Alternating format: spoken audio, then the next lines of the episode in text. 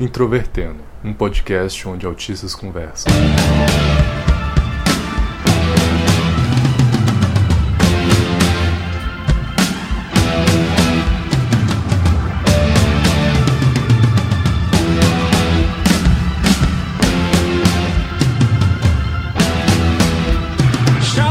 Olá para você que escuta o podcast Introvertendo, esta plataforma que une pessoas que estão dentro do espectro autista para falar de coisas legais e também para falar de baboseiras.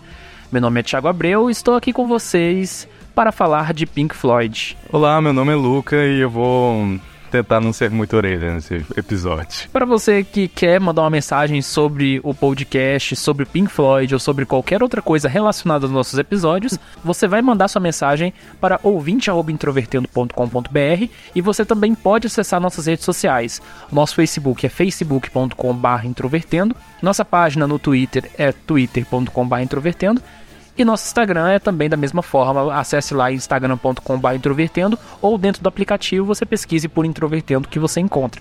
O nosso site é introvertendo.com.br e lá mesmo você acha todas as nossas redes sociais, você acha as nossas publicações, tanto artigos, notícias, episódios do Introvertendo e também lá outras formas de contato. Se você quiser entrar em contato com a gente para assuntos que não sejam exatamente episódios, seja alguma questão relacionada à consultoria, palestra, algum tipo de coisa, você envie para contato@introvertendo.com.br. Qualquer tipo de contato vai ser muito bem-vindo, tanto por e-mail quanto em qualquer outra das páginas. Back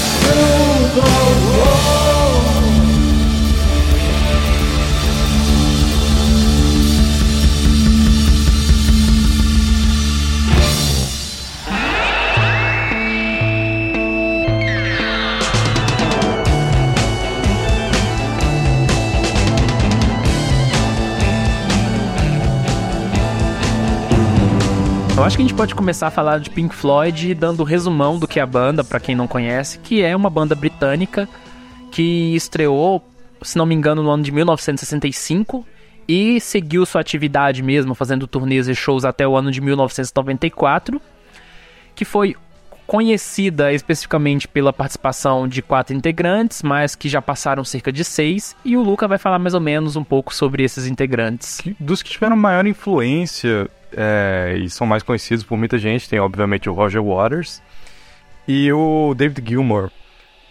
Ambos tiveram seus atritos pessoais e diversos problemas, mas foram de, de integral importância, eu acho, para a banda. Depois vamos falar mais sobre particularmente cada um, mas eles são pessoas bastante difíceis de entender porque despertam paixões em muitos fãs e eu não sei exatamente se tomar o partido de cada um é muito correto. Bom, além deles tem o tem o Richard Wright. Ele foi uma pessoa muito quieta que se absteve de, de participações assim mais públicas, mas ele foi uma pessoa que conseguiu manter a banda em pé por muito tempo, porque ele era o mais pacifista dali. Pelo menos quando tinham as brigas, porque o mais pacífico mesmo acredito que tenha sido o, o Nick Mason, que ele é basicamente um, o equivalente de um cachorro calmo que você chega, afaga ele, ele te afaga de volta, sabe? Ele nunca teve problema com ninguém na banda e nunca teve nenhum problema fora. Eu acho que ele seria equivalente ao Ringo dos, dos Beatles, né? Exatamente, ele é o, o, Ringo do, do Pink Floyd. Ele nunca participou de nada muito polêmico e nunca se envolveu em brigas na, na banda. E tá aí até hoje. Além de, de, desses integrantes que foram os quatro mais populares, você teve o Sid Barrett, que foi o líder criativo do Pink Floyd nos primeiros anos. Vamos falar um pouco sobre ele, mas ele saiu da banda logo após o primeiro disco. E também um cara que quase ninguém conhece, que é o Bob Close, que depois virou um fotógrafo. Será por quê, né? é, exatamente. E se a gente for falar, por exemplo, dos discos, é bom é, separar algumas fases, né? O Pink Floyd teve o seu momento mais psicodélico, teve um momento experimental que eles não sabiam exatamente onde iam chegar, até que em 1971 eles adquiriram uma sonoridade. Em 73 eles se tornam um sucesso mundial com Dark Side of the Moon. Eles constroem uma sonoridade que pega muitos elementos do rock progressivo. E é a partir desse alicerce que a banda constitui álbuns conceituais, né, com muitos aspectos visuais, e é com algumas crises de formação que eles chegam em 94, que é com o penúltimo disco deles, que foi o Division Bell, e a partir dessa turnê eles praticamente é, penduraram as chuteiras. E no ano de 2014 saiu o último álbum da banda, que é o Endless River, que foi gravado na mesma época de Division Bell. Nós vamos falar sobre cada um desses discos no, no, no próximo bloco, mas antes eu quero saber do, do senhor Luca quais são suas músicas favoritas do Pink Floyd.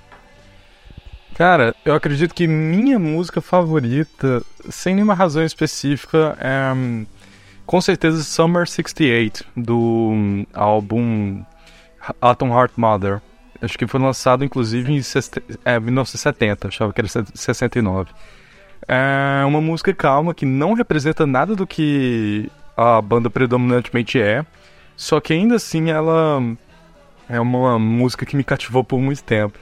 Não sei se, se dá para colocar um trecho da, da música. Eu acho que só o comecinho de piano que eu acho que é muito bom.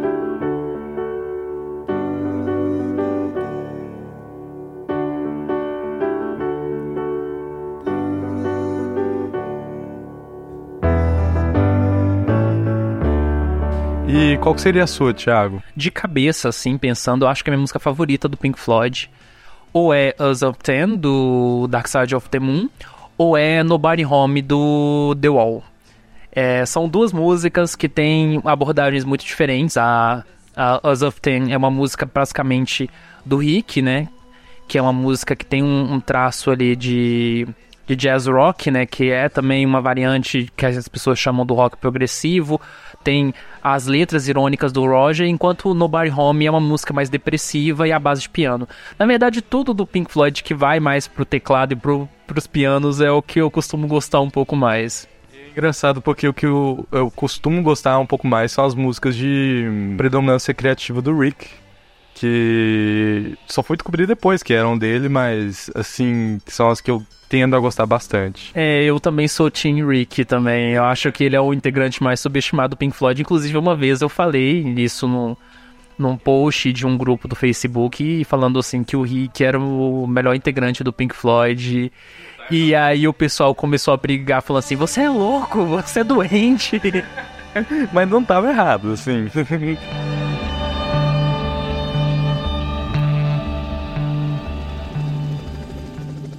Well, I'm a king bee. Então, assim, para contextualizar o Pink Floyd, a banda vem daquele cenário que viria a constituir o rock psicodélico dos anos 60, também com toda a influência dos Beatles. E após tentativas de formação de, de bandas, teve o Sigma Six é, e alguns outros projetos que uniram o Roger, o Rick e o Nick, né? Que eram a base, digamos assim. Eles acabaram conhecendo Bob Close e os quatro formaram a banda que se tornaria Pink Floyd, só que ainda sem o nome Pink Floyd. Até que eles conheceram o Sid Barrett, que veio substituir o Bob Close. Os três, eles estudavam arquitetura e conheceram o Sid, que estudava artes, se não me engano, né? Então, o Sid, ele estudava artes e foi a, o líder criativo da banda nos primeiros anos. Com isso, acho que com pouco tempo, acho que menos de um ano até, eles lançaram o Piper The Gates of Dawn, né? Eu acho que foi mais ou menos dois anos ainda, porque em 65 é mais ou menos essa época que o Cid se estabelece. Eu não sei se é Cid ou Side, mas enfim, é que. Cid, é, acesso. É porque eu já vi muita gente falar Side, então vocês me desculpem se alguma coisa só diferente. É, Além disso, nesse período, então eles estavam estabelecendo a sonoridade, você tinha outras bandas ali no, nesse cenário britânico que estavam se estabelecendo também com, com muitas coisas, por exemplo, The Who, né, que vinham dessa mesma geração. E em 67 eles colocam isso à luz com o The Peppers. É engraçado que esse disco ele é gravado mais ou menos na mesma época que o Sgt. Peppers do, dos Beatles, que também é considerado um ícone do rock psicodélico, que acabou influenciando muito.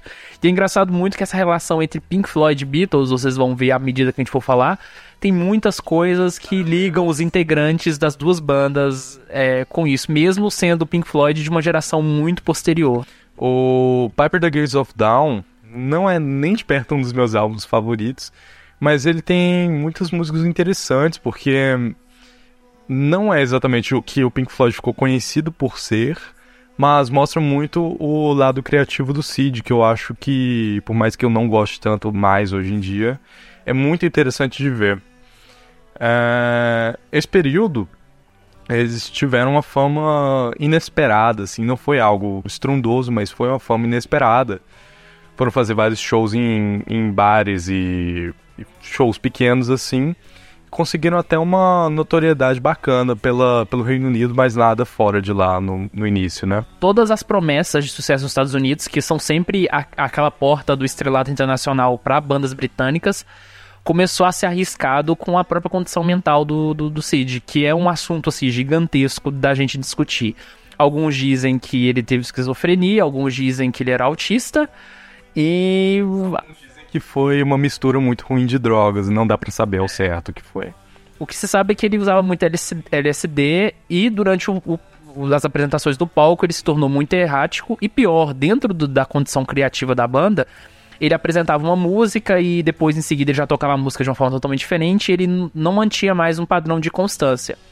Para eles lidarem com isso, eles não sabiam, né, como, como tratar uma situação tão complexa e aí eles chamam um cara para ajudar nessa situação, que era um cara chamado Dave Gilmore. Ele foi o professor de guitarra do, do Cid e falou: Não, é, David, você entra na banda e você fica mais ou menos nessa situação de de contornar é, é, é, tudo isso e manter uma espécie de apoio pro Cid e a banda vira um quinteto. Pink Floyd ficou por um quinteto por alguns meses, mas isso acabou não dando muito certo, porque durante essas apresentações o Cid ele saía completamente de órbita. O Gilmour tentava entrar na linha ali, se juntando a ele para querer fazer parte do show, mas a coisa estava ficando muito sustentável. E eu acho que quando falam de esquizofrenia do Cid, e aí é um ponto que eu acho muito controverso, é que ele tinha uma consciência, aparentemente, muito clara de que ele estava sendo tirado da banda, que ele estava prestes a ser expulso da banda. Tanto é que ele escreveu uma música que foi presente no disco seguinte, que ainda tem a participação dele mais mínima, que é a Jugband Blues. Que a letra, basicamente, ele fala que, olha, eu tô percebendo que vocês estão me tirando e que, poxa, isso é sacanagem, né? Sim, o a questão da consciência do Cid é muito complexa, porque ele, em diversos momentos, apresentava plena consciência e de suas participações, seus deveres, e em outros momentos ele apresentava completamente o contrário.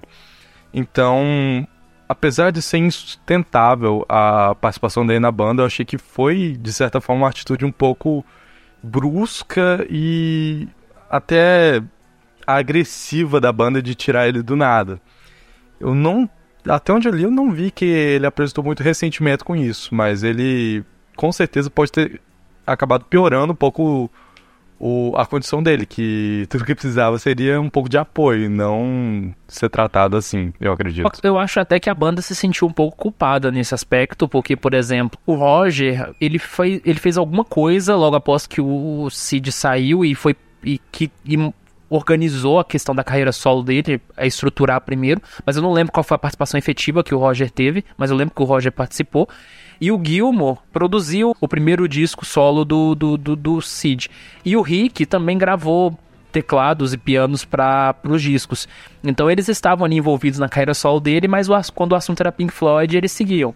E aí a própria saída do, do, do Sid deixou ele sem direção. Porque o cara que pensava as composições, as, a, e tudo era o Cid. E eles não tinham um grande compositor para trabalhar nesse aspecto. Por exemplo, o primeiro disco do, do, Pink Floyd, eu acho que ele é quase todo escrito pelo Cid. Tem algumas colaborações do Rick, mas o Rick, o Rick é um compositor secundário, muitas das vezes. E o Roger, quando ele começa a compor, ele sempre compõe falando da, de uma forma negatividade a falar do pai dele. Então, e isso para a crítica era inaceitável. A crítica não gostava quando o Roger falava das questões do pai dele, da Segunda Guerra, e ele já começou isso desde o, o segundo disco, que é um disco bastante difuso, né? Que é o Saucerful of Secrets.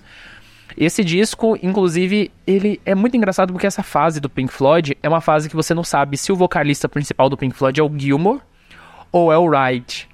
E é engraçado que esse é o primeiro disco, e talvez o único da banda, em que o Wright é o principal vocalista, porque ele é o compositor da maioria das faixas e as músicas dele ele canta sozinho, aquelas músicas mais tranquilas, Remember, a Day, é, Se Say, que são músicas tão suaves e muito diferentes do espírito do Pink Floyd.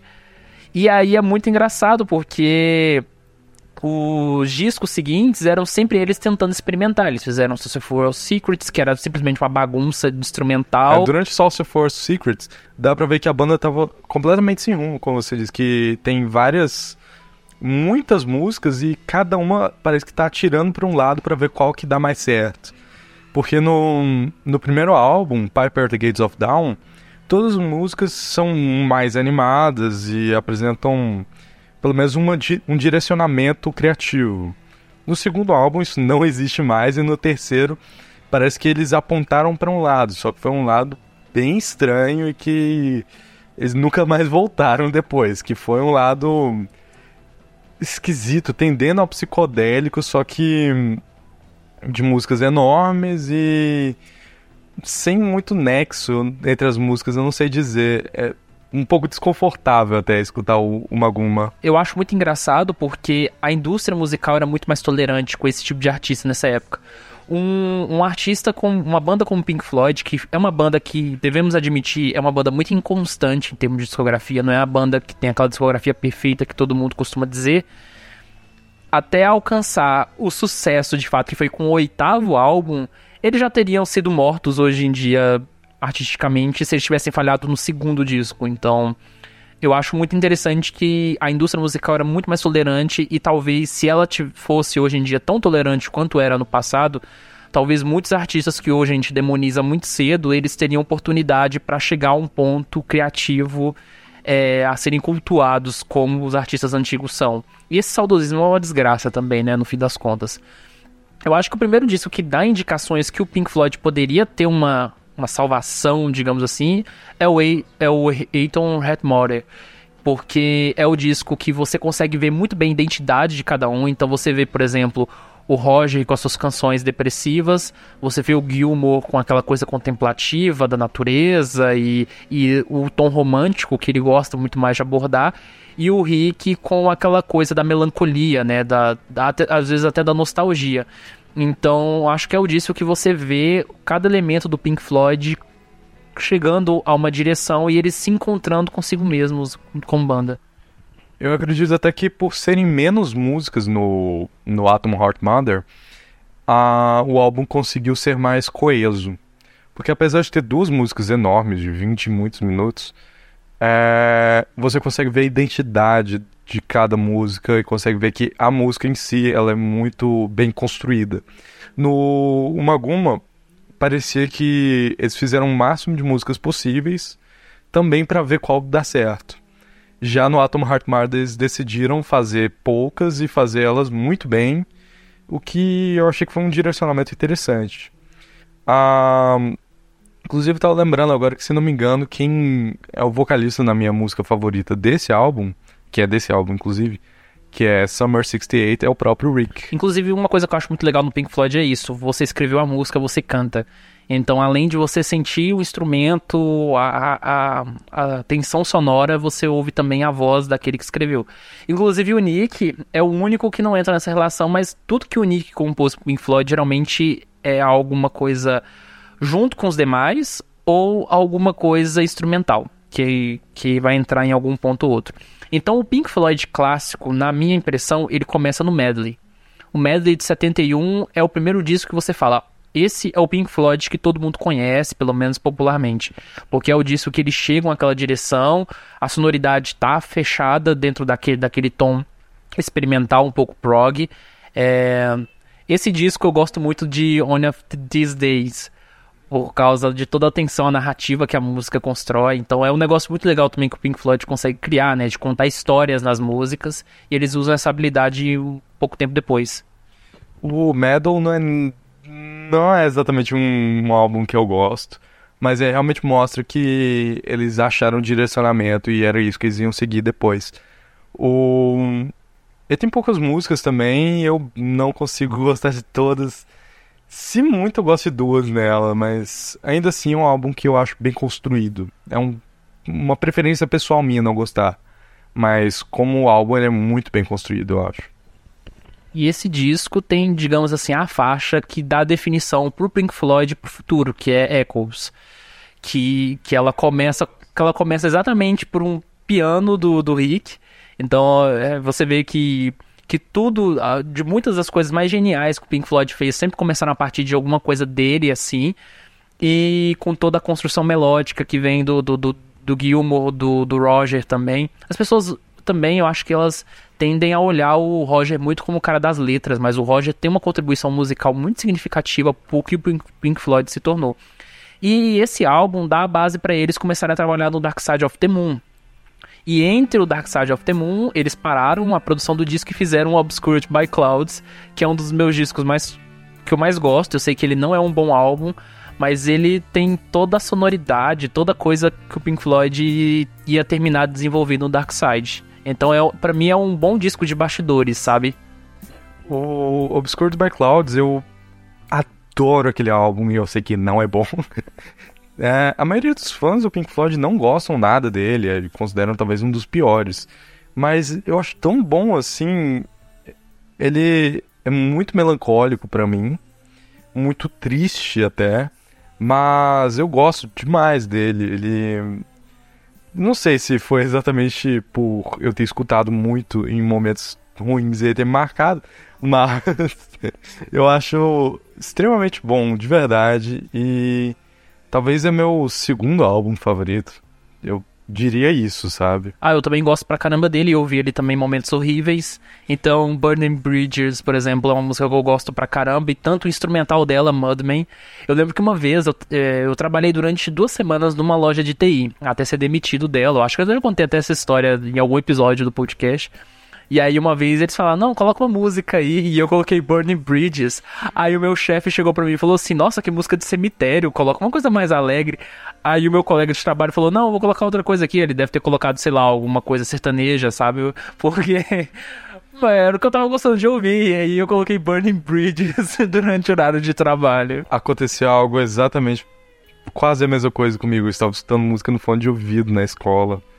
Aí uma colega minha, muito alegre, chegou, o que, que você tá escutando? Pegou meu fone, foi escutar. E era. Cara, deixa eu lembrar qual que era. Era desse álbum? Era desse álbum. Era. Um, Childhood's End. Que é muito depressivo também. A letra eu acho bem. É, sabe? E ela me olhou com uma cara muito estranha. E, inclusive, essa canção que você citou, ela foi a última música escrita pelo Gilmour sozinho, pelo Pink Floyd, durante muitos e muitos anos. Porque a, a, a colaboração, os créditos do, do, Dark Side of the Moon já, já criaram um padrão que o Pink Floyd repetiria durante muitos anos. Que é letras do Roger, sonoridade Roger, Nick, Gilmour e Wright. Então, por exemplo, é, o Dark Side of the Moon, por que, que o, esse disco ele é tão importante? Muita gente não entende, porque, por exemplo, o primeiro disco que eu ouvi do Pink Floyd foi Dark Side of the Moon. Eu achei o disco um saco. Mas, primeiro, quando você não entende a questão linguística, né, a questão da, da língua, do inglês, e você não relaciona com a questão dos efeitos, do contexto histórico, então o disco foi gravado no Abbey Road, ele tem algumas técnicas de gravação muito avançadas para o período, é, experimentações que só artistas grandes como os Beatles faziam um pouco tempo antes, e temas universais, como a questão da morte, como a questão do, da relação social, né, o nós entre eles, que é, por exemplo, o que vem de Us of Ten, é a questão do, da loucura, né, que é um tema que eles também pegaram muito do Cid e isso repercute em muitos álbuns. Então ele é um disco muito fechado, muito correto de, é, em si mesmo. Sem falar que é o trabalho melódico do disco. Então ele é um disco muito correto. Talvez ele não seja o disco mais recomendado para um ouvinte casual conhecer Pink Floyd. Mas ele é o disco mais perfeccionista da banda e bem estruturado. Eu só não considero um disco perfeito porque a música Money não se encaixa com as outras. Parece que todas as músicas têm um direcionamento e a Money foge dele. Aí o álbum fica um pouco desencaixado por causa disso. Mas toda a produção foi muito bem feita, toda a criação e a sonoridade muito bem feita. Eu acho que é o álbum mais representativo do que é o Pink Floyd, com certeza é ele. E assim, dos álbuns do Pink Floyd também considero mais bem feito, apesar de ter esse esse essa música que eu não consigo não consigo suportar ela. É engraçado porque digamos assim que tem muitas histórias sobre a gravação desse álbum. Se, se nós formos contar aqui detalhadamente, dá um episódio inteiro. Mas uma das histórias que eu acho mais interessantes é que eles, durante as sessões de, de gravação, eles gravavam entrevistas com pessoas que estavam próximas, de executivos, de gente da limpeza e tudo mais, perguntando coisas fundamentais da vida para usar em algum ponto do álbum. Até o momento que eles se encontraram com Paul McCartney. E aí eles fizeram umas perguntas sobre morte e o Paul McCartney ficou assim, tipo, que porra é essa, sabe? E eles usaram só. E eles decidiram não usar, porque a, a, voz do Paul McCartney é muito característica. Então as pessoas iam ouvir e identificar que era o Paul McCartney respondendo. Eles queriam como se fossem pessoas comuns. E aí eles acabaram só conversando com o Danny, eu acho que é o nome dele, que era o guitarrista do, do, do Wings, que era a banda que o Paul tinha formado com a esposa dele. E o álbum é cheio desses easter eggs, assim, de certa forma. E o Dark Side of the Moon ele se tornou um disco tão vendido, mas tão vendido que na indústria musical não tinha vinil suficiente para produzir. Então pegavam outros discos que falharam em vendas, destruíam eles e gravavam Dark Side por cima para vender. É um negócio assim absurdo se pensar, né? Que a indústria inteira tinha que se mover para produzir um disco de um artista só. É, e esse talvez foi o álbum que projetou a banda para o mundo inteiro. Porque antes por mais que tivesse uma repercussão, às vezes nos Estados Unidos ou em outros lugares, ainda era aquela banda britânica que ficava mais lá. E depois disso explodiu, todo mundo conheceu a banda. Gente no Brasil conheceu e gente no mundo inteiro conheceu.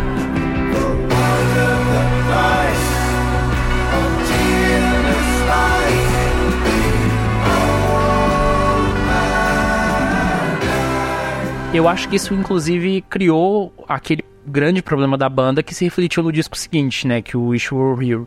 Porque eles viram que o sucesso ficou tão grande que eles se sentiram engolidos por aquilo, pela, pelas pressões da indústria e tudo mais.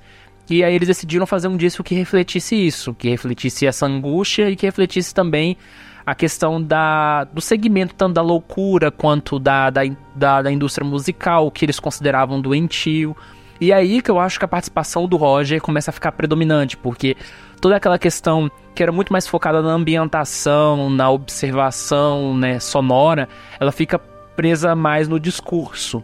Então o Roger, como um excelente letrista, ele começa a ganhar protagonismo e poder na banda. Ele começa a cantar mais, né? O, o Dark Side é um disco que o Gilmore ele canta muito mais e tem uma participação significativa do Rick como como intérprete. No Wish You Were Here é o primeiro disco que o Rick não canta como vocalista. Então, aí que você percebe uma das mudanças.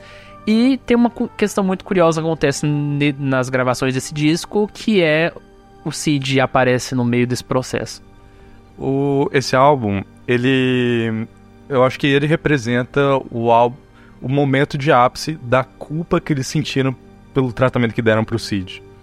Porque as letras representam, a, pelo menos em parte, representam um pouco da loucura do Cid do como que ele foi engolido pela indústria, até o Welcome to the Machine, as teorias são de que era uma música que representava como que o Cid foi tratado pelos executivos, como o Cid foi tratado pelos executivos é, na indústria e para fechar tudo isso, o Cid ele apareceu no meio das gravações, acho que cinco anos depois de, de ter desaparecido para eles, eles terem perdido o contato, e completamente diferente. Ele apareceu no meio da mixagem da do Shine On You Crazy Diamond, já obeso, careca, completamente diferente e com sobrancelhas raspadas e falando coisas que não tinham exatamente um nexo, visivelmente diferente da pessoa que eles conheciam antes. E acho que isso impactou muito eles. O Cid logo depois já saiu e eles não tiveram contato por muito tempo de novo mas teve muito impacto. E há teorias de que até a música Shine On You Crazy Diamond tem esse nome em homenagem ao Sid, porque se você pegar as iniciais é SWD de Sid. Então é um álbum quase reflexivo, muito interessante de se ouvir. E quando você tem esse contexto, ele passa a ser muito mais depressivo do que parece. E esse álbum além de tudo, ele foi uma pressão criativa, porque antes deles trabalharem esse disco tradicional, eles iniciaram um projeto que era chamado, se não me engano, House, Houseland Object, que era o objetivo deles fazerem músicas com objetos. Então, a partir dessas experimentações, eles não conseguiram chegar em nenhuma música, eles conseguiram chegar em Shiny, Shiny on Crazy, que é uma música grandiosa. Só que você percebe nesse disco que o próprio Nick, por exemplo, ele começou a ficar muito isolado com relação à banda. Ele não estava com, com capacidade de produzir porque ele tinha acabado de entrar no processo de divórcio. O Roger, se não me engano, logo após também ele entraria num processo de divórcio, foi o primeiro relacionamento dele. O Gilmore, em seguida, ele já teria a, o primeiro filho, a primeira filha, eu não lembro exatamente. E o Rick, pelo menos até aquele período, ele estava mais estável. Ele já era casado há muito tempo e ele já tinha, ele tinha os primeiros filhos. Ok. E aí, esse cenário deles de manter o sucesso e de ter uma vida pessoal que já estava começando a interferir, ela se reflete no disco seguinte e no próprio contexto que vivia a sociedade britânica daquele momento, que vem movimento punk. E o movimento punk ele sacode tudo, né? Quando a gente falou, por exemplo, do episódio sobre o Queen, teve quase uma porrada trocada entre o Fred e o Sid Vicious na gravação do News of the Road. E o Johnny Rotten, que, que é o vocalista do Sex Pistols, que inclusive ficou conversando sobre música com o Brian May nessas gravações, enquanto os outros trocavam porradas, ele andava com uma camiseta é, escrito, acho que eu odeio Pink Floyd, e eram os olhos dos integrantes cortados, e assim, como uma forma de fazer polêmica também. E aí, anos depois, o próprio Johnny falava assim: Não, quem é o idiota que odeia Pink Floyd? Eu tava fazendo aquilo para provocar e etc. E essa essa ânsia de responder o movimento punk da altura fez o Roger também escrever sozinho, né, de, de uma certa forma, assumir um controle muito maior e os outros integrantes ficarem numa posição de segundo plano, o álbum Animals, que é um disco quase, sei lá, 70% Roger e 30% Gilmore, porque o Gilmore escreve Dogs, Dogs ocupa quase um lado do LP, mas é uma canção que ele dividiu ainda créditos com o Roger, porque o Roger alterou várias coisas na música, que é uma música que ele começou lá na época do disco anterior, né? O... No contexto da época, o Reino Unido vivia uma espécie de crise social, onde hum, os jovens se viam sem exatamente um futuro garantido e se revoltavam com isso. Então o movimento punk ganhou força por conta disso e de algumas outras coisas e representava toda essa ânsia e toda a raiva que os jovens sentiam. Já o movimento progressivo era bastante contrastante, porque o movimento progressivo representava uma classe mais. uma classe média alta, de músicas de inspiração clássica e não sei o que, músicas longas e contemplativas. Tudo isso era o oposto do movimento punk. Então gerou bastante tensão mesmo nesse momento. Não só dos ouvintes, como dos compositores, como você mesmo disse. E o álbum Animals, ele, como muita gente já sabe, já ouviu falar, ele tira muita inspiração do livro é, Revolução dos Bichos, do George Orwell. Continua sendo um álbum bem contemplativo, só que com críticas muito mais presentes. O que acho que já colocou uma marca que vai ficar para frente de todas as da maioria dos álbuns do Pink Floyd, que é críticas sociais. Acho que é uma marca do Roger Waters na, na banda e que por mais que eu não goste de muitas músicas do álbum, é uma marca que eu acho que muito boa. Inclusive minha música favorita do álbum é Dogs. Acho que é a única música do álbum que eu gosto. Acho muito engraçado com a própria recepção que a crítica tinha contemporânea aos álbuns do Pink Floyd. Quando o Wish We're Here foi lançado, ele dividiu um pouco opiniões. Porque, por exemplo, uma, uma crítica que eu acho muito interessante da época era a Rolling Stone falando que eles não sabiam se o álbum era bom ou era ruim. Era uma coisa. Era um tom pesado, né? E esse tom pesado foi se, foi se petrificando no Animals. O Animals ele é um disco, inclusive, para os álbuns clássicos do Floyd, que a gente pegava 71. Tirando o, o, álbum de 71, mas a partir do Dark Side em seguida, muitos consideram como o álbum mais fraco da banda, né? Em comparação a tanto Dark Side, ao The Wall, que vem em seguida e tudo mais. E esse álbum, Animals, eu acho que ele criou uma cobrança pessoal, especialmente ao Rick, em produzir algo. Então, logo após esse disco, o que, que ele fez? Ele foi produzir um disco solo para ver se ele conseguia resgatar a energia criativa. Ele produz o It Dream, que é um álbum que eu sou apaixonado. O Gilmour vai lá e faz um disco solo também. Mas o Pink Floyd, cheio de problemas, de dívidas e tudo mais. O Animal, se não me engano, ele foi gravado num estúdio que a banda tinha construído para para gravar seus próprios discos. Você vê que tem, tem uma questão sonora muito diferente da limpeza dos discos anteriores. Ele é um negócio mais rústico. E mas assim, o Pink Floyd naquele período, mesmo estando no estrelato, estava gastando muito dinheiro com turnês e e a própria turnê do Animals foi um negócio bem pesado porque o Roger cuspiu na cara de um fã, porque eles estavam não aguentando mais aquela coisa dos grandes estádios. Parece que toda banda quando daquele período, quando chega ao momento assim de altura de grandes shows, eles se cansam porque eles acham que eles se sentem alienados. Isso não é uma coisa específica do Roger. Por exemplo, os Beatles pararam de fazer shows ao vivo porque eles falaram que estava impossível. É, o Queen, como a gente já falou nos outros episódios, chegou um momento que eles estavam cansados de turnês e cansados de, de, de etc. Só que o Pink Floyd cansou-se muito rápido. O Pink Floyd já era considerado uma banda muito estranha para a época. Eles faziam seis shows e paravam completamente. Então isso criava umas dívidas muito grandes. E, e o próprio o próprio Reino Unido estava muito caro em termos de impostos logo após o Animals. E aí eles viram que eles precisavam capitalizar o dinheiro. Eles começaram a investir em algumas coisas, investir em pizzaria, investir coisas para ver se o dinheiro rendia. E eles decidiram gravar o disco seguinte fora do Reino Unido, gravar na França. Essa não é a tendência que a indústria musical inteira estava tendo de gravar discos fora do Reino Unido. Que era um estúdio chamado Super Beer Studios, que depois foi virar o estúdio do Queen. O Queen comprou esse estúdio, que foi onde eles gravaram Jazz, e o, o Pink Floyd foi gravar é, The Wall nesse período. Na época de gravar o, o The Wall, o Roger já chegou com o conceito pronto. Ele, ele escreveu dois discos. Um deles foi aproveitado para a carreira solo dele, que foi o The Bros. The Pros and Cons of Hitchhiking. Eu amo quando o Luca menciona os álbuns e coisas para mim, porque meu inglês é um lixo, mas enfim. O outro disco, a ideia era o The Wall, que era uma ópera rock, um negócio super ambicioso. Mas a ideia do Rick era que ele tivesse colaboração em composição, instrumentação e tudo mais.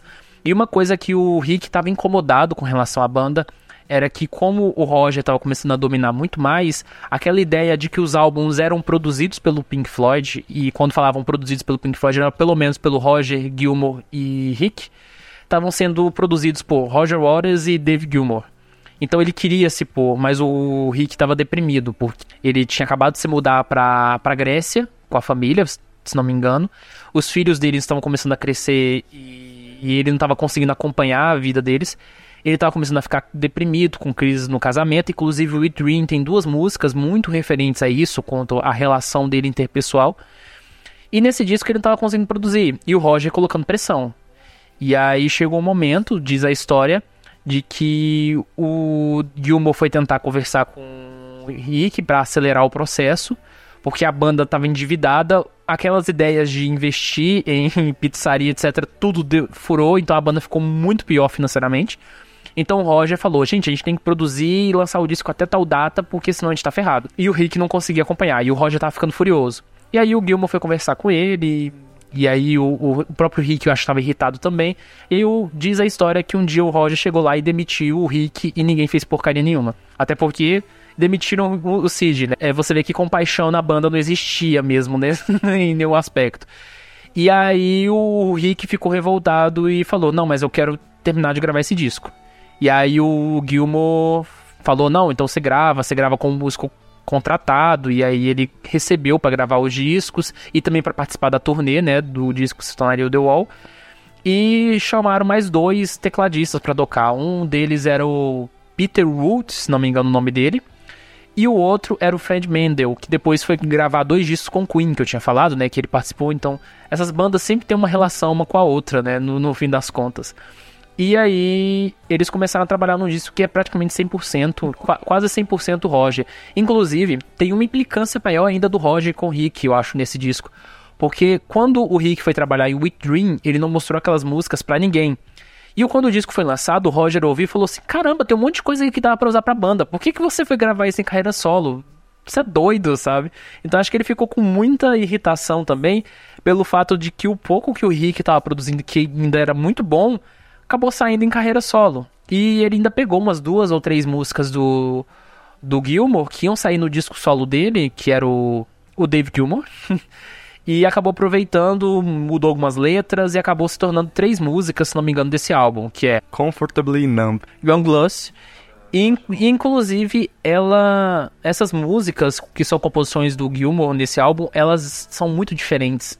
Elas são as mais diferentes do álbum, assim, em termos de textura e tudo mais. E as músicas do Roger têm um sentido. O Roger não é um bom vocalista, né? Então, assim, ele, ele tem muita personalidade ao cantar, mas eu não gosto da voz dele. Então, The Wall é, é um, para mim é um dos melhores discos do Pink Floyd, mas é é quase que um semi-disco solo do Roger. Ele não é um disco solo do Roger porque tem muita coisa do Pink Floyd e tudo mais, porque Pink Floyd é Roger também, né? Mas tem, tem esse peso, assim, muito maior dele. Esse álbum realmente foi o álbum que instaurou toda a instabilidade na banda. Toda a instabilidade, brigas que você vê depois começaram ali. Eu acho que foi realmente muito necessária a participação dos outros é, integrantes da banda nesse álbum, porque senão seria mais um Pros and Cons of Hitchhiking, que por mais seja um álbum conceitual e tudo mais, não é exatamente um álbum muito bom. O The Wall é um álbum muito bom, eu não gosto da maioria das músicas, mas é um álbum muito bom. É, só que eu acredito que só é por conta dos outros participantes. Eu acho que o processo depressivo do, do Rick começou a se intensificar demais nessa fase e nunca melhorou depois disso. Foi. É, não sei exatamente se pela arrogância ou pela necessidade, mas por grande culpa do Roger que a própria banda, que era o sonho dele, começou a se esfacelar depois. Eu sou suspeito para falar do The Wall, porque o The Wall foi o disco que me fez gostar muito de Pink Floyd. Eu já tinha ouvido outros álbuns, mas nunca tinha me pegado. E The Wall, ele, ele forneceu assim uma coisa, porque The Wall, ele tem as letras, tem as críticas sociais, ele é um álbum atmosférico. Você ouve, você se sente imersivo ali, por mais que ele seja um álbum mais básico instrumentalmente ele é um disco que te faz sentir muito a tensão da banda. Então, é, ele é um álbum muito forte emocionalmente. Porque tem bandas que fazem discos durante crises que eles saem uma um monte de merda, porque basicamente eles não conseguem traduzir aquilo, os seus sentimentos, numa, numa questão que vai pra frente, entendeu? E The Wall parece que é um disco que ele, ele ele pega toda aquela carga negativa e potencializa na, na força do som, na força das letras, dos sentimentos. Mas é um disco difícil. Difícil até na questão da, da própria questão das turnês. Porque, por exemplo, uma tensão que teve muito grande entre a banda, que a banda estava endividada. The Wall é um álbum duplo, que é muito mais difícil de ser vendido apesar do sucesso do single Another Brick in the Wall, parte 2. Isso, esse single que inclusive tem uma mudança ali do Bob Erzin, que era o produtor, que ele falou: "Não, vamos aplicar um estilo dance nessa música", que era uma, uma coisa que o Roger, por exemplo, era contra, e que soou a música muito melhor, né? Acabou dando um impacto muito diferente. Então, é um disco que se dava muito bem comercialmente, em termos de venda, foi um disco muito vendido, acho que foi o segundo mais vendido da história do Pink Floyd, mas ao mesmo tempo, a turnê era muito cara e o Roger se recusou a fazer show em estádio. Inclusive, teve uma oferta milionária que o Pink Floyd recebeu para fazer uma apresentação nos Estados Unidos, se não me engano, nessa época, que ia sanar todas as dívidas da banda, e ele recusou antes mesmo de falar com os integrantes. E aí isso deixou o Gilmour e o Nick muito irritados. E tem mais uma coisa sobre as turnês, né? As turnês eram muito caras, o equipamento era caro porque eles tinham que fazer um negócio com isopor, então gastava muito, muita coisa. E além de tudo, o Rick, ele recebia como músico contratado para tocar. E o Rick fez performances perfeitas nesse disco, porque a esperança dele ele, era ele ser o cara mais eficiente durante a turnê para ele ser readmitido, readmitido de volta na banda, coisa que não aconteceu, e isso deve ter frustrado ele muito, porque ele esperava isso. Então a turnê de The Wall foi uma desgraça, né? Inclusive o Roger, ele ia para um camarim separado, enquanto os outros integrantes iam para outro, né? Então ele se tornou a estrela da banda e e essa alienação que ele sentia com relação ao público, ironicamente, se voltou para a própria banda também. Então ele estava alienado de todos. É, foi um álbum fracassado no que eles queriam, que era recuperar dinheiro. Mas foi um álbum muito bem sucedido na questão de, de ser conceitual e de, de trazer fãs. Eu acho que se você tiver dificuldade em visualizar o que o álbum representa ou as músicas representam, talvez compense bastante assistir o filme The Wall. porque ele mastiga e digere para você bastante dessa, dessa representação e transforma em imagem, que para muita gente pode ajudar. Para mim ajudou, inclusive, eu achar mais suportável o álbum. É... Então, talvez fique a indicação de assistir o, o filme The Wall. Inclusive, sobre a questão do filme, eu acho que o The Wall ele tem uma força maior como obra artística no, no cenário do rock no geral, justamente por ele fornecer experiência visual, que era uma coisa muito pouco comum no cenário musical da época. Então você produziu o álbum, você produziu uma turnê que era toda baseada naquele estilo visual e você tinha o filme que acompanhava aquilo. Então o que o Roger compôs não foi só músicas, foi uma história que acompanhava também imagem, que é basicamente o que a música é hoje hoje a música é uma experiência só de áudio, é uma experiência visual. O artista lança o álbum e lança os clipes já tudo de uma vez, as lives. Então, nenhuma música hoje não é acompanhada por vídeo. E o Pink Floyd foi meio que nessa direção muito antes. É, o Pink Floyd ele derivou e até eu diria que melhorou um conceito iniciado pelos Beatles. Com o Yellow Submarine, I Am the Walrus o Pink Floyd pegou esse conceito já um pouco até antigo deles, que viu que não tinha sido aperfeiçoado por ninguém, lá e fez algo melhor, que por sua vez foi um desastre monetário, mas foi muito bem produzido, muito bem feito.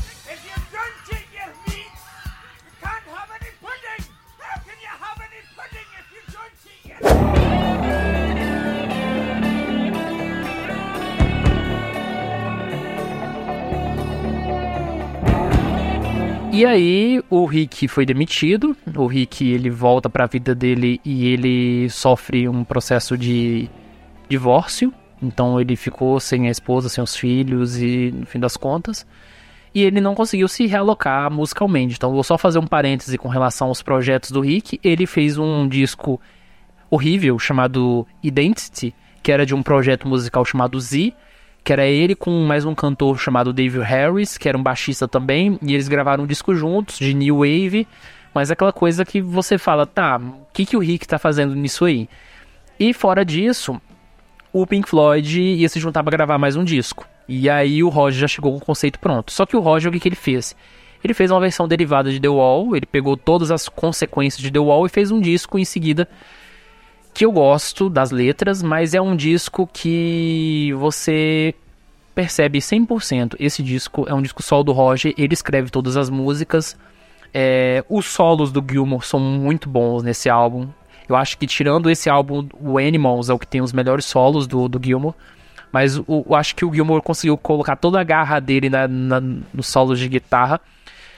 E a, em substituição àquela sonoridade do, dos órgãos farfisa, do, do Rick, né? Toda aquela coisa que, que era muito presente nos anos 70, 80, às vezes até a versatilidade, foi substituído por um piano frio e dramático do Michael Kamen, que é um cara que é muito de orquestra, né?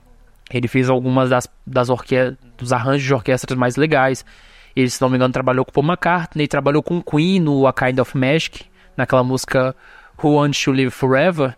É o mesmo arranjo também é do Michael Kamen. Então toda aquela coisa daquele tom de piano mais frio foi o que ficou com Final Cut. E Final Cut é o disco, basicamente, é como se fosse a lápide do pai do Roger, né? Então ele personalizou ao máximo a partir desse momento da carreira. É, Final Cut ele demonstra uma coisa que o Roger tem muita, talvez facilidade ou até dificuldade, que é ele tem muita dificuldade de escrever algo que não seja quase autobiográfico a maioria das músicas dele são referentes a ele, ao pai dele, ou tangenciam a história. O que eu acredito que deve ter incomodado demais o David Gilmour, que percebeu que, poxa, a banda tá se tornando a história autobiográfica do Roger. E aí, sabe? E acho que depois de ter tido todo o problema que teve com o Rick e ver que a banda estava se tornando basicamente um projeto solo do, do Roger, isso gerou muita instabilidade, briga e o, os dois até entraram numa briga judicial para saber quem que teria os direitos de, de uso. O Roger processou e tudo mais. No final, o Roger perdeu. Se não me engano, perdeu? Ah, então aí você completa. É o seguinte, vamos, vamos voltar um pouco antes. Em 82, antes deles lançarem o próprio Final Cut, a imprensa, se não me engano, a Rolling Stone chegou, chegou a perguntar pro Roger qual era a direção que ele queria tomar. Não sei se foi antes ou foi logo depois de lançar o Final Cut. Só para lembrar, Final Cut foi um desastre comercial. A banda já estava muito endividada, ficou mais endividada ainda porque eles só venderam 3 milhões de cópias. Hum, Roger não quis fazer turnê daquele disco e a banda ficou parada ali sem fazer nada, né? O, o, e aí a Rolling Stone, eu acho, se não me engano, perguntou pro Roger: Roger, quais são os próximos projetos? Ah, eu vou tocar com um tecladista e mais um baterista. Então, assim, na ideia dele, ele ia seguir carreira solo, o Gilmour ia ser o, o guitarrista da, do projeto solo dele. Só pra você ter ideia do, do, do início da megalomania.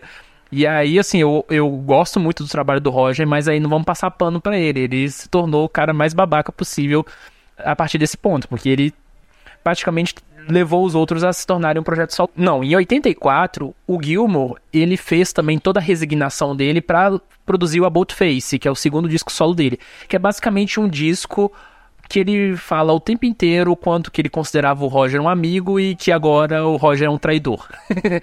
Inclusive, é o melhor disco da carreira solo do Gilmour, na minha opinião, porque ele é o disco que ele não tenta ser o guitarrista do Pink Floyd, sim um artista solo, de fato.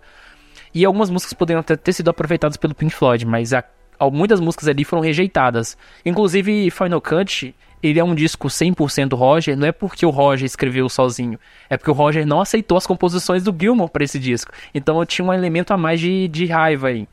E aí eu acho que chegou no ano de 85 e o Gilmour falou: gente, vamos gravar um disco do Pink Floyd. O Roger falou assim: não, não vou gravar. Pink Floyd é uma força criativa gasta. Foi, mas foi isso que ele disse, se não me engano, para a imprensa. Ele falou, e, e eu não vou gravar, e você não vai gravar porra nenhuma também. O Pink Floyd, ele, ele entrou na justiça para ele pegar o nome Pink Floyd e não permitir com que eles gravassem. Então ele saiu da banda e falou: Não, eu saio, mas vocês também não vão seguir com o grupo. E aí ele entrou na justiça e ele ganhou em partes. Ele ganhou direitos sobre as composições dele em The Wall e as composições e o Final Cut. Então, Final Cut e The Wall, e grande parte, são direitos do Roger, não são direitos do Pink Floyd. E o restante é do Pink Floyd em geral, aí inclui o Gilmore e tudo mais. Qual que era a tensão do Gilmore perder isso na justiça, né? Porque o, o Gilmore que correu atrás, porque o Nick já tava ligando foda-se, o Nick tava cansado. Ele até lançou um disco solo em 85 com vários músicos. Aquela coisa meio Ringo Starr ao, ao band, sabe? E aí durante esse período, a preocupação do Gilmore é: poxa, eu não sou integrante da formação original. Eu brigando diretamente com o Roger não tenho poder, porque o Roger é, é um dos fundadores da banda. E aí o, Gil, o, May, o Nick aceitou entrar nessa briga. E aí, dois integrantes do Pink Floyd contra um, os dois ganharam a maioria do, do material. Mas aí o, o Nick estava desestimulado para gravar, ele estava totalmente fora de forma. O Gilmore era o único que estava em forma, mas ele sozinho ia fazer o quê? E o Rick tava perdido por aí. Então era muito difícil. O, o Rick tava sem família, porque tinha sofrido divórcio. Tava sem amigos, porque não teve mais a banda. E em um processo muito sério de depressão. Ele sofreu muito com isso. Então, assim, era uma banda basicamente acabada. Querendo o, o, o, o Gilmore ou não, a banda tava quase morta ali.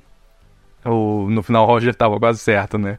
Mas ainda assim, eles tentaram e foi nesse cenário, foi no meio de todas as brigas judiciais que eles começaram a produzir ah, o Momentary Lapse of Reason, que é um título com o meu nome preferido é esse, que é um nome muito bom. E é considerado um dos piores álbuns do Pink Floyd. Ele tem músicas não tão bem produzidas e parece até um pouco solto, mas eu gosto de uma música muito específica que eu acho que a maioria das pessoas acaba gostando, que é quase uma pérola achada no meio daquele álbum ruim, que é um, Learning to Fly. Mas aí o Thiago pode falar mais sobre ele. É muito interessante as sessões criativas desse álbum, porque é o seguinte, o Roger, ele basicamente zombou da banda dizendo que eles não iam conseguir fazer um disco sem ele. Começou por aí. E aí o Rick, o, o Gilmore começou a ir atrás do Rick pra, pra ver se conseguia trazer ele de volta. Só que assim, o Rick, ele só voltou pro Pink Floyd de, foto, de fato no final desse disco. Então o Rick quase não teve participação nesse álbum. E aí o Rick tava começando um namoro. Que não sei se exatamente ele acabou se casando com essa mulher com que ele namorava na época. E aí os dois começaram a visitar o espaço de gravação do, do desse disco que tornar o Pink Floyd. O Nick, ele precisou, se não me engano, acho que voltar a fazer exercícios, porque ele, tava par... ele já tinha parado de tocar e tudo mais. O Gilmore começou a compor as músicas do disco, mas ele começou a ver ele sentiu uma dificuldade muito grande para escrever letras. E ele pensou, não, eu não dou conta de escrever realmente o disco do Pink Floyd sem o Roger. Ele chegou a cogitar isso, isso tá escrito nas biografias, né? Aí ele falou, tá, então vou fazer uma coisa que a gente nunca fez, chamar compositor externo para escrever letra.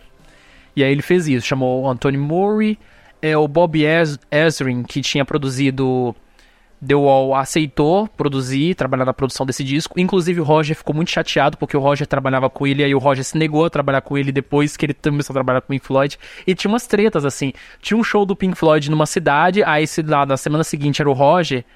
Aí eu sei que o show do Pink Floyd lotava e o do Roger era vazio, sabe? então ele teve essas tretinhas também de início. E o, o, o Roger acusava que a banda tava sabotando ele, sabe? Um monte de coisa assim.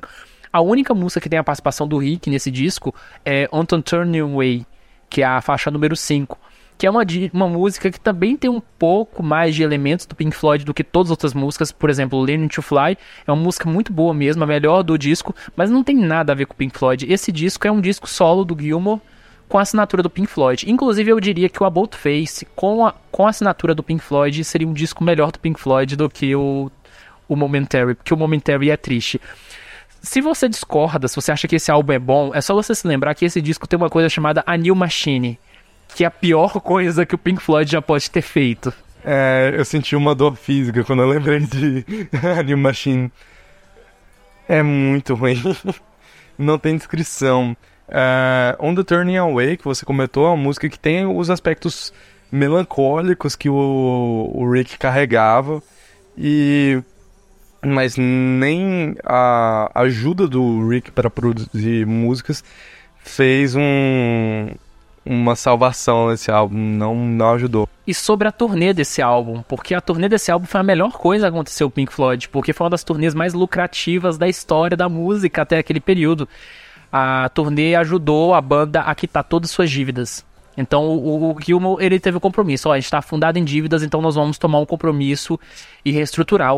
É, o, o Gilmore, nessa época, inclusive, ele trabalhou muito paralelamente com outros artistas. Ele gravou uma música com Paul McCartney e, e ele aparecia direto em todos os lugares, sabe? Gravou um, um projeto lá pro Rock Eye de Armênia, que era um projeto que se juntou todo mundo para cantar a música do Deep Purple e ele tocou guitarra nessa música, etc. Ele apareceu lá nas festas de aniversário do Fred Mercury lá posando fotos com ele nos últimos anos de vida. Então todo o Gilmore tava ali.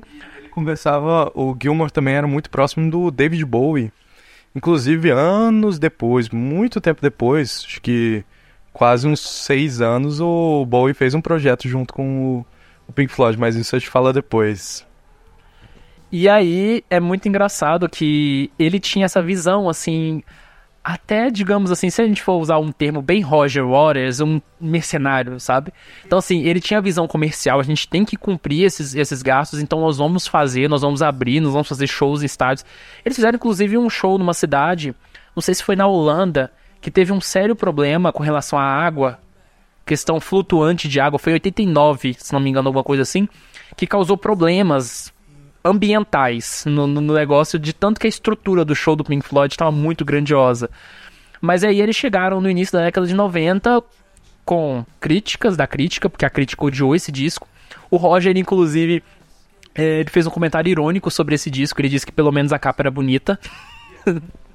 ele não estava errado, a capa realmente é muito bonita.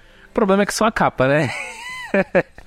e aí eles ficaram um tempo também sem produzir nada, né? Por um, por um período. E aí, se não me engano, no ano de 93, eles falaram: não, vamos gravar mais um disco. E aí o, o Gilmore continuou com aquele problema: olha, eu não sou um cara que escreve letras, então eu tenho que arrumar uma forma de, de, de estruturar as melodias que ele estava construindo junto com, com o Rick para poder ter pelo menos um discurso a ser trabalhado no álbum do Pink Floyd.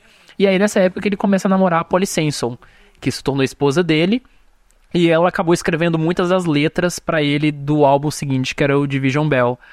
Inclusive, tem uma coisa sobre tretas sobre a gravação desse disco, porque assim, o Rick ele escreveu várias músicas para esse álbum. mas a forma como eles tinham para selecionar as músicas era uma forma, digamos assim, meio democrática, que cada um dava notas para suas para as músicas para ver que aquelas mais bem votadas entravam pro álbum. Era basicamente um negócio assim, não tinha um conceito né, ser trabalhado. O que acontece é que o Rick ele dava nota máxima para todas as músicas dele. E ele acusava do Gilmore colocar nota máxima para todas as músicas dele. E aí, no final das contas, só teve uma composição majoritária do Rick nesse disco. Então, assim, é um disco que tem muita coisa do Rick na instrumentação. Mas mesmo assim, só tem uma música, que é a composição dele, que é o Waiting Inside. É Wearing the Inside é um disco que perde muito nesse aspecto. Então, a ideia do, do conceito da, do álbum é um álbum sobre comunicação. E é um disco também para lavar roupa suja sobre o Roger, né? Porque é para isso que eles acabaram servindo.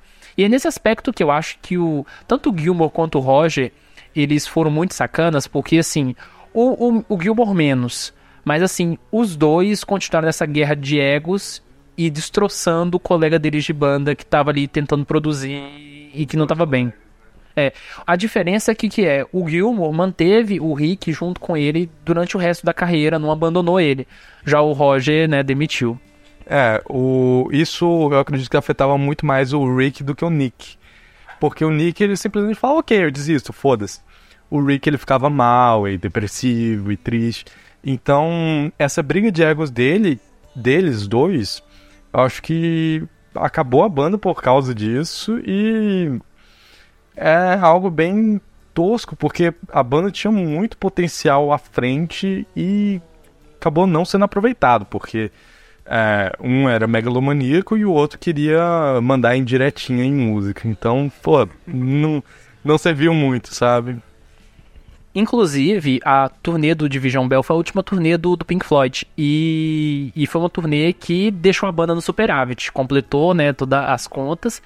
E durante a turnê, se não me engano, o Gilmore mandou um convite pro Roger para voltar pro Pink Floyd. E o Roger, obviamente, recusou, né?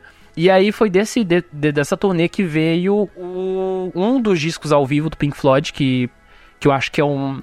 O Pink Floyd, na verdade, não tem nenhum disco ao vivo que você fala, cara, esse disco é perfeito. Todos eles têm muitos problemas.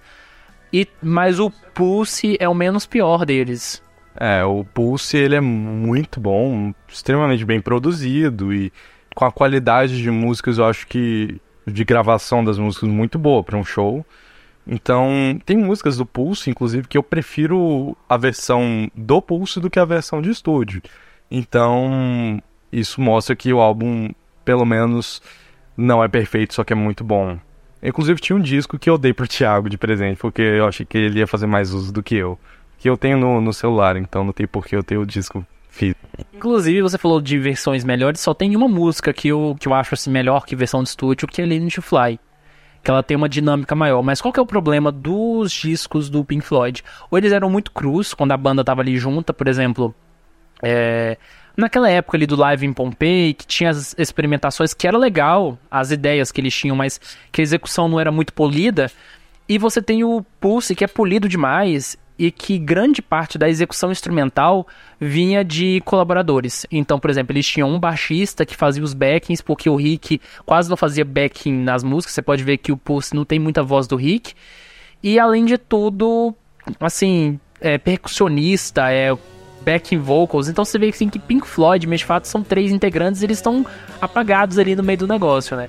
E, mas assim, no fim das contas, são três caras de meia idade destruídos pelo, pelas relações sociais que estão tentando se sobreviver. E, e eles conseguiram chegar aos anos 90.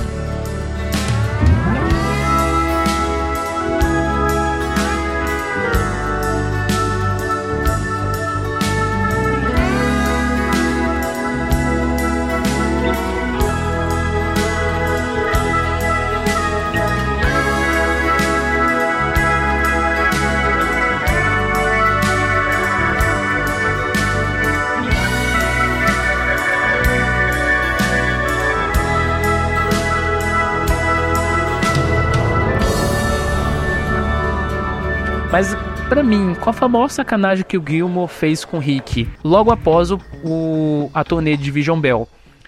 O Rick estava escrevendo um conceito para um disco do Pink Floyd em seguida, que seria talvez o primeiro disco do Rick que ele ia assumir uma posição mais de protagonismo, que seria o Broken China. E aí ele chegou pro Gilmore e falou: Bora reunir a banda para gravar mais um disco. E o Gilmore falou: Não quero. É, o Gilmore ele mandou uma de Roger, falou: Ok, a gente não vai fazer. E como é o que eu quero, não vamos fazer.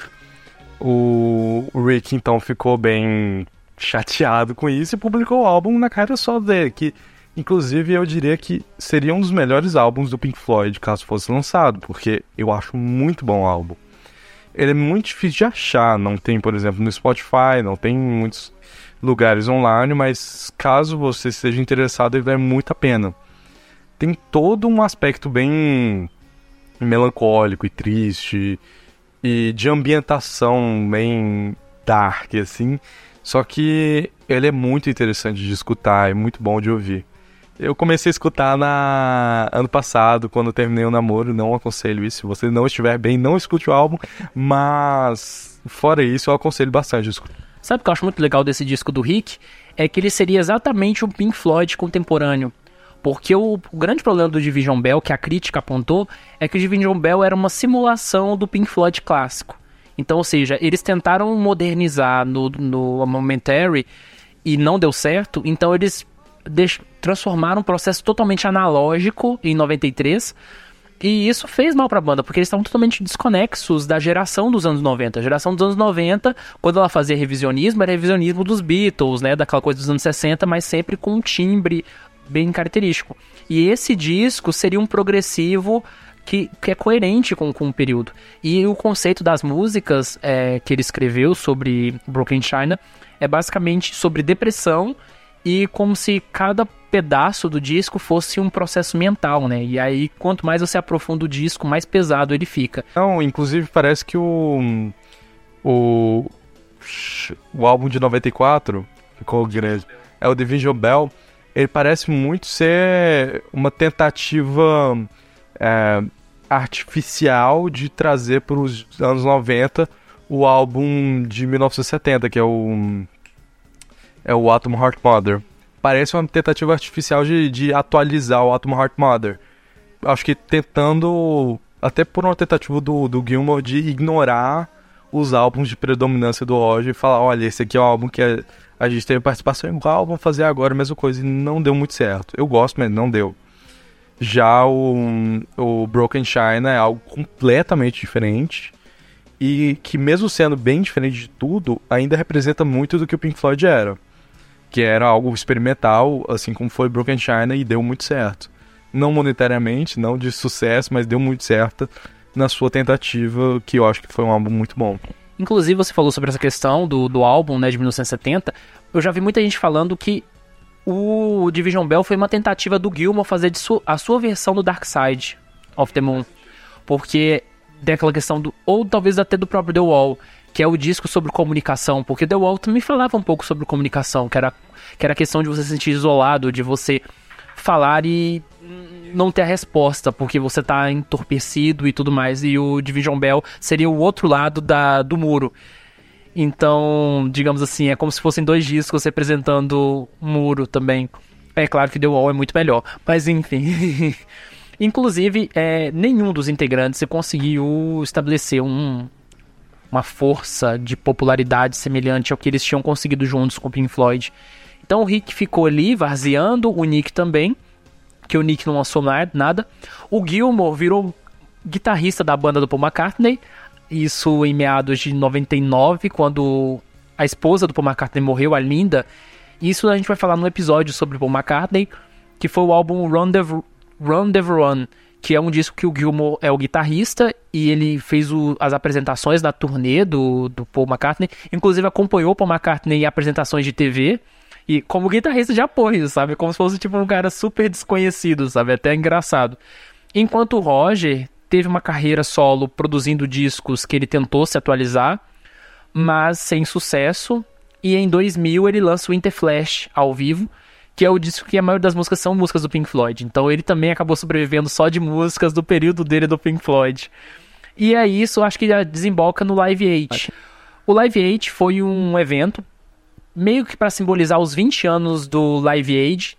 Quem sabe mais ou menos o Live Aid, a gente falou isso no episódio sobre o Queen. E o Live, o Live 8, ele foi um evento que visava trazer algumas atrações internacionais para conscientização de algumas questões da África. E uma das ideias era reunir o Pink Floyd, porque como vocês sabem, o Bob Geldof, que é um dos caras por trás disso, ele foi o ator principal do filme de The Wall. Ele nunca gostou de Pink Floyd, mas isso criou uma relação dele com a banda, né? Porque ele trabalhou. E aí, se não me engano, a princípio o convite para reunir o Pink Floyd veio na mão do Roger. E o Roger topou de imediato. Ele queria muito que o Pink Floyd voltasse. Já quando veio esse convite para mão do Gilmore, porque o Gilmore tinha que topar, o Gilmore ficou meio assim, meio relutante. Eu não lembro exatamente como foi a história, não sei se o Roger chegou a ligar pro Gilmore, mas eu acho que teve sim um convencimento do Roger pro Gilmore topar a gravar. E uma coisa muito interessante, que se vocês forem assistir a performance do Live 8, que dá uns 20 minutos mais ou menos, você vê que o Roger tá super alegre em ter todo mundo reunido de volta. E o Gilmore tá lá sério, na dele, sabe? Tocando e uma coisa meio fria mesmo. E o Nick também tá muito alegre na, na performance. O Rick tá um pouco de segundo plano, ele quase não aparece nas imagens de câmera. E no final da apresentação, o Gilmore agradece e já vai saindo. E aí o Roger puxa ele para os quatro se juntarem e, fazerem a, a, a, imagem, digamos, icônica, que é a imagem deles dos anos 2000. Foi a última reunião do Pink Floyd, três anos depois o Rick morreu. Não, quando o Rick morreu, o, tanto o Roger quanto o Gilmore eles admitiram que eles ficaram brigando durante anos e não deram o devido valor. É aquela coisa, né? Quando a pessoa morre, aí vem falar do valor da pessoa e tudo mais. E nesse período, o Gilmore lançou também alguns discos ao vivo com o repertório do Pink Floyd. Inclusive tem um que eu gosto muito, que é o Live in Gdansk que é um disco muito bem estruturado. O Rick tem muito protagonismo, até tem algumas músicas que ele canta como vocalista. E eu acho que a morte do Rick coloca sepulta assim juntamente com ele a esperança do Pink Floyd retornar. Então, é aquela coisa, o Rick morreu e com ele morreu o Pink Floyd junto. É, o Rick morreu em 2008, né? O... Exatamente. E em 2006, dois anos antes, morria o Sid Barrett, que ficou completamente é, escondido ou até por trás, porque hum, acho que as pessoas simplesmente esqueceram da existência dele. E ele, quando tinha crises, ele passou a morar na casa da mãe dele. O hobby dele era fazer pinturas e tudo mais, mas nunca mais se envolveu com, com a música ou com, com as pessoas do passado. Bom, acho que depois disso não tem muito mais sobre Pink Floyd. Tem em 2014 que eles lançaram o álbum The Endless River. Hum, é um álbum predominantemente instrumental e não é considerado muito bom. É muito simbólico, mas não muito. A crítica recebeu ele melhor do que o Division Bell, inclusive, porque ele é muito mais honesto na sua proposta. Ele foi gerado a partir de uma sessão de um disco instrumental que o Pink Floyd ia realmente lançar logo após o Division Bell, mas acabou arquivando, que era chamada The Big Spliff, eu acho que era mais ou menos o nome. E, e esse disco foi feito com uma forma de homenagear o Rick. Então, seria o disco. É o disco que o Rick é o protagonista, mas sem o Rick vivo. É um negócio muito pesado, mas eu acho ele. Eu não gosto. Não é um disco que eu gosto de ouvir, mas eu acho que tecnicamente falando, ele é muito melhor do que muita coisa que o Pink Floyd tinha lançado por causa da questão da honestidade e por eles terem admitido, olha, é o último disco do Pink Floyd, o cara das letras é o Roger, então, basicamente, é, nós não vamos dar uma declaração desse álbum só a sonoridade, porque só a sonoridade que restou. É, a única música da, do álbum que tem, tem letra é a última música, né? É uma música que eu acho legal, não é preferida nem nada, mas eu acho muito legal. Porque ela é bastante emotiva e bastante autorreferente sobre o que a banda é agora, sobre a falta que ele sente do Rick e sobre todos os problemas que estiveram e que de certa forma superaram, eu acredito.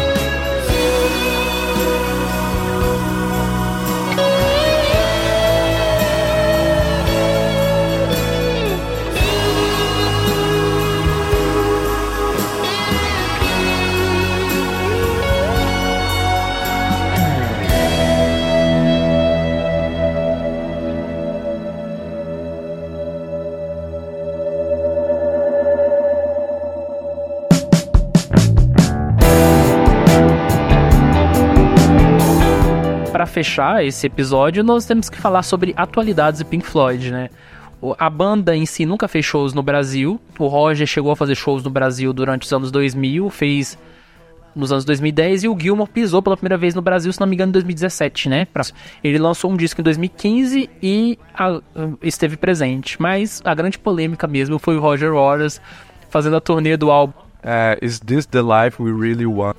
Que inclusive foi produzido pelo Nigel Godrich, que é um dos caras que formam o alicerce musical do Radiohead. Ele que produz todos os álbuns da banda desde The Bands. E é um disco que eu acho legal também, é um disco mais correto do Roger em anos, e ele veio pro Brasil trazer todo o aspecto da turnê, e um dos temas que o Roger gosta de falar é de fascismo.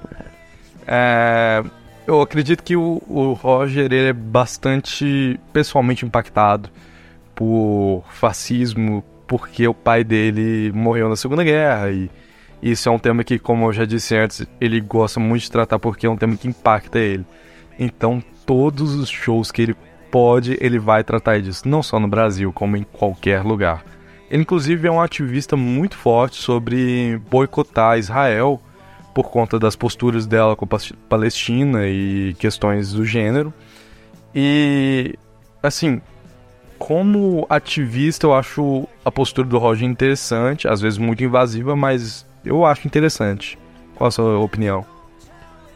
É, eu acho que uma das necessidades que uma pessoa tem quando ela se trata de ativismo é ser provocador quando necessário. E o Roger, ele é extremamente provocador, então ele incomoda. Então, por exemplo, ele ter chegado no Brasil exatamente no período das eleições e ter provocado uma parte, um segmento de eleitores, né, que a gente pode chamar de bolsonaristas, né, que são eleitores do Bolsonaro, isso mostra que a música dele talvez tenha, tenha relevância a ponto de, de chocar e tudo mais. Porque eu penso que os artistas, quando eles envelhecem, eles se enquadram com um problema muito grande, que é o fato deles enxergarem que muitas vezes o que eles têm a dizer de declarações sobre a vida, sobre a sociedade, sobre a própria música deles, não refletir mais o mundo que eles vivem. E o Roger, ele é um cara que ele tenta estar presente nessas discussões. E as pessoas têm um pouco de. Aqui no Brasil ficaram um pouco sentidas, né, com essas coisas dele com relação ao Bolsonaro e tudo mais. Tanto é que aquele cantor, o Lobão, que acabou se tornando um representante do, do segmento da direita no Brasil, ele ficou tão puto com, com o Roger Waters que ele disse várias vezes que o Roger não é nada e tudo mais, que as músicas dele são horríveis. Porque o Roger recebeu o Caetano Veloso para dar uma entrevista, os dois começaram a conversar e, o, e ele não deu a menor ligação pro Lobão. E o nosso ministro da Cultura do Brasil, quer dizer, o nosso não, né? O nosso ex-ministro da Cultura do Brasil, que chegou a afirmar que o PT tinha financiado alguma coisa assim, é, para poder inflar sobre as eleições em relação ao Roger. E óbvio que a investigação depois disso que não tinha nada a ver, porque, né, é, as pessoas podem fazer várias críticas, inclusive legítimas ao PT, mas o PT não tem esse poder todo para fazer um artista internacional fazer campanha para o PT. Não só isso, como fazer o Roger, porque o Roger, como eu tinha dito, ele não faz. É, não tem posturas assim só no Brasil. Ele teve na Bolívia, ele teve em, nos Estados Unidos. Inclusive, o álbum da turnê dele, o Is This the Life We Really Want, é um álbum só de indiretinha pro Trump. Ele. O álbum ele fala basicamente só sobre o Trump. Então. Você pode achar muitas coisas, Roger, mas que ele foi contratado por um partido, acho que já é, já é demais. Ele só é uma pessoa, um ativista que quer provocar e eu acho que ele foi muito bem sucedido nisso. E eu acho que as vaias que ele recebeu, a questão dos shows, reflete uma coisa muito problemática que se vê no rock hoje em dia. Isso eu falo no, no Brasil mesmo que muitas vezes a sonoridade para as pessoas está desconectada das letras. Então as pessoas ouvem, acham batida legal, o ritmo legal, mas elas não conseguem ver o contexto cultural que aquelas músicas estão inseridas, o que elas falam e tudo mais. Então falava, ah, não sei o que, o Gilmore é muito maior do que ele, porque o Gilmore não mistura política. O Gilmore é super político também. A questão é que o Gilmore, ele faz muito mais a linha daquele idoso contemplativo que quer curtir o resto da vida com a mulher do que o Roger que vai lá e levanta a bandeira e, e tudo mais. Mas eu acho muito engraçado a, a capacidade que o brasileiro muitas vezes tem de levar pro lado pessoal, de no dia anterior amar Pink Floyd e todas as coisas que o Roger escreveu e no dia seguinte falar que ele é um comunista safado, né? Eu não tenho muito mais a declarar. É, é realmente é isso. Eu acho que é muito mais desconhecimento do que do que incapacidade, porque se você conhecer a banda, você vê que ele sempre foi muito crítico sobre posturas, não do Brasil, mas foi crítico sobre posturas do Reino Unido, sabe? E daí para frente ele virou um ativista muito forte. Não só ele, como todos, assim. Então, poxa, é, pelo menos tente conhecer antes, sabe? Eu acho que a única exceção é o Nick Mason, né? Porque ele virou um, colecionador de carros da Fórmula 1. Então é isso, pessoal. Se vocês gostam de músicas do Pink Floyd, álbuns, mandem recados pra gente, mandem suas impressões aí, que vai ser muito legal ler tudo sobre vocês. Um abraço.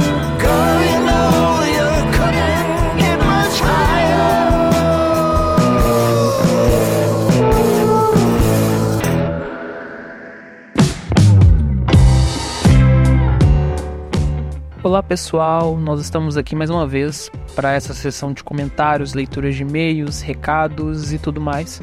Dessa vez nós não temos nenhum e-mail significativo, mas eu tenho vários recados, várias coisas para contar e eu espero que vocês continuem ouvindo porque tem coisas muito importantes.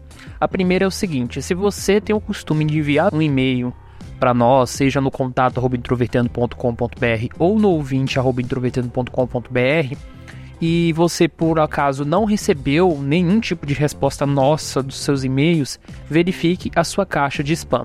Se você manda um recado para nós, geralmente nós respondemos avisando que o e-mail vai ser lido no, na, na semana seguinte, certo? Então, a chance de nós não termos respondido o e-mail de você é mínima. Então, se você está esperando uma resposta nossa de, acerca de alguma coisa, verifique na sua caixa de spam que pode ter caído lá. Nós recebemos inclusive uma mensagem é, de uma pessoa falando isso, que o e-mail tinha caído na caixa de spam e por isso não tinha visto. E meu segundo recado, dia 31 de março agora, como vocês sabem, vem o dia do autistão. Nós publicamos uma nota no site do Introvertendo para falar um pouco sobre o evento, tá? O evento vai ser transmitido online, nós vamos publicar nas nossas redes o link dessa transmissão no dia 31, então você fique de olho nas nossas redes, tanto no Facebook, quanto no Instagram, quanto no Twitter. Nós vamos publicar lá. E se você quiser saber também alguns detalhes do evento, você pode consultar uma matéria que foi publicada, um texto meu que saiu na revista Autismo, no site da revista Autismo, revistautismo.com.br. E também vocês podem assistir um vídeo publicado pelo Leon Leonard Akira, que é um youtuber bastante conhecido, inclusive, que vai participar do evento, vai estar lá. Nós, inclusive, vamos gravar algumas coisinhas lá no, durante o evento. Vai ser um negócio bastante legal, tá? E um terceiro recado: a partir de agora, a partir da semana passada, na verdade, nós começamos a colocar todos os nossos episódios do podcast no YouTube. Isso vem de uma de uma cobrança, de um pedido de vários ouvintes desde o ano passado para que a gente fizesse isso. Eu particularmente relutei bastante porque os nossos materiais de vez em quando tem uma música ou outra, sabe, que pode dar um problema com o YouTube e também porque eu não achava, digamos assim, o YouTube um espaço apropriado para podcasts, não, não, não, são, não são muitos podcasts que fazem isso. Mas eu perguntei até pro pessoal da equipe e tudo mais, e todo mundo era super a favor dessa ideia, então a gente começou a fazer essa migração. Quase todos os episódios foram publicados lá, tá? Eu acho que exceto do episódio 7 ao episódio do 7 ao 11, agora eu lembrei, né, que é do episódio de dinossauros até o episódio de Copa do Mundo, porque esses temas específicos eu tive é, problemas com os arquivos de áudio, e enfim, se você quiser ouvir esses episódios especificamente, você vai ter que consultar o nosso podcast nas plataformas. Se você quiser ter a garantia de que você vai ouvir o podcast sem corte, sem nenhum tipo de, de edição, assim, do ponto de vista de ser uma versão reduzida, você continue ouvindo a gente nas plataformas digitais, porque a versão, né, digamos assim, geral, vai ser sempre publicada nas plataformas. No YouTube, nós vamos fazer duas versões para cada episódio a partir do episódio 41, que é o da semana que vem.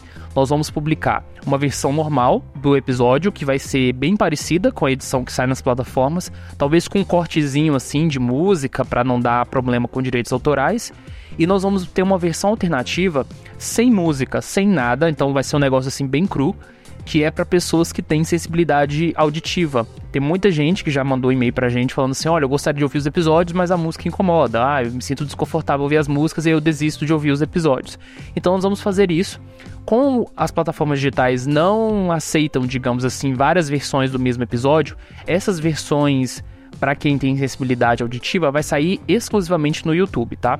Eu gostaria de que isso saísse em todos os lugares, mas é impossível do ponto de vista prático, então é ficar no nosso canal do YouTube. E falando ainda sobre o nosso canal no YouTube, a partir desta terça-feira nós publicamos um vídeo respondendo perguntas que vocês fizeram a gente no Instagram e nós vamos continuar a produzir vídeos que vão sair toda terça-feira no canal do Introvertendo. Então agora nós somos um negócio assim, digamos, multimídia, né? Nós trabalhamos agora não só com podcast, que vai sair toda sexta-feira, como sempre, nas plataformas e no canal no YouTube. E agora também nós vamos produzir vídeos, tá? Aí, na próxima terça agora, vai sair um vídeo de perguntas e respostas, a, a continuação do vídeo anterior que saiu. E depois dessa terça-feira na outra, nós vamos começar a publicar vídeos temáticos discutindo temas de autismo que não são abordados no podcast. E aí vão ser temas bem restritos mesmo. É, alguns temas polêmicos, que são coisas que me incomodam ou incomodam a galera. Nós vamos fazer uma rotatividade, certo? De conteúdo. O, a proposta até agora é que todos do podcast gravem vídeos e nós somos oito no total, certo? Oito pessoas. E aí nós vamos fazer uma. uma, uma nós vamos revezar, né, de certa forma. E aí vocês vão poder conferir toda terça-feira uma pessoa entre nós gravando vídeos falando, né, materiais, coisas específicas relacionadas a algum tema que elas se identificam. Se você quiser sugerir temas para que nós falamos no, no YouTube, lembrando que o YouTube é um formato diferente, nós vamos fazer episódios curtos de 10, 12, 13 minutos em média. Então você pode mandar a gente, seja na mensa em mensagens do Instagram, mensagem do Facebook, no e-mail ouvinte.introvertendo.com.br, enfim.